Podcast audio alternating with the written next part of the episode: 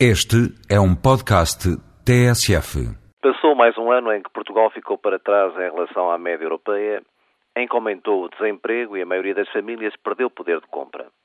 E nesta quadra, enquanto o Primeiro-Ministro e o Ministro das Finanças fingiam que estamos no bom caminho, fomos sendo entretidos com o folhetim do BCP. Sobre o BCP já quase tudo foi dito. Um Banco de Portugal, entidade supervisora, encerrada no seu casulo, que, como já aqui afirmamos, fica à margem do que vai acontecendo, como se deu na Operação Furacão ou no arrendamento de juros.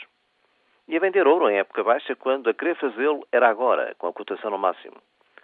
Um governo que diz, sem pestanejar, que nada teve nem tem a ver com a saída do Presidente da Caixa para o seu maior concorrente privado, levando com ele todo o conhecimento, questão que só causou escândalo após a denúncia certeira em artigo de jornal. Se fosse a saída de um Presidente de um banco privado concorrente privado, teríamos de imediato um coro de indignações.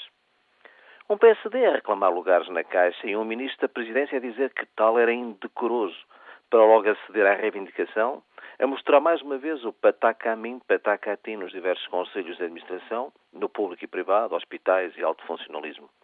Uma prática em que a Itália se chamou la lottizzazione del Stato e que culminou com a Operação Mãos Limpas.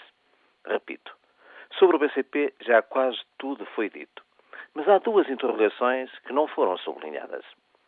Será que as ditas irregularidades graves ou os ditos crimes de manipulação do mercado com os offshores à mistura só aconteceram no BCP?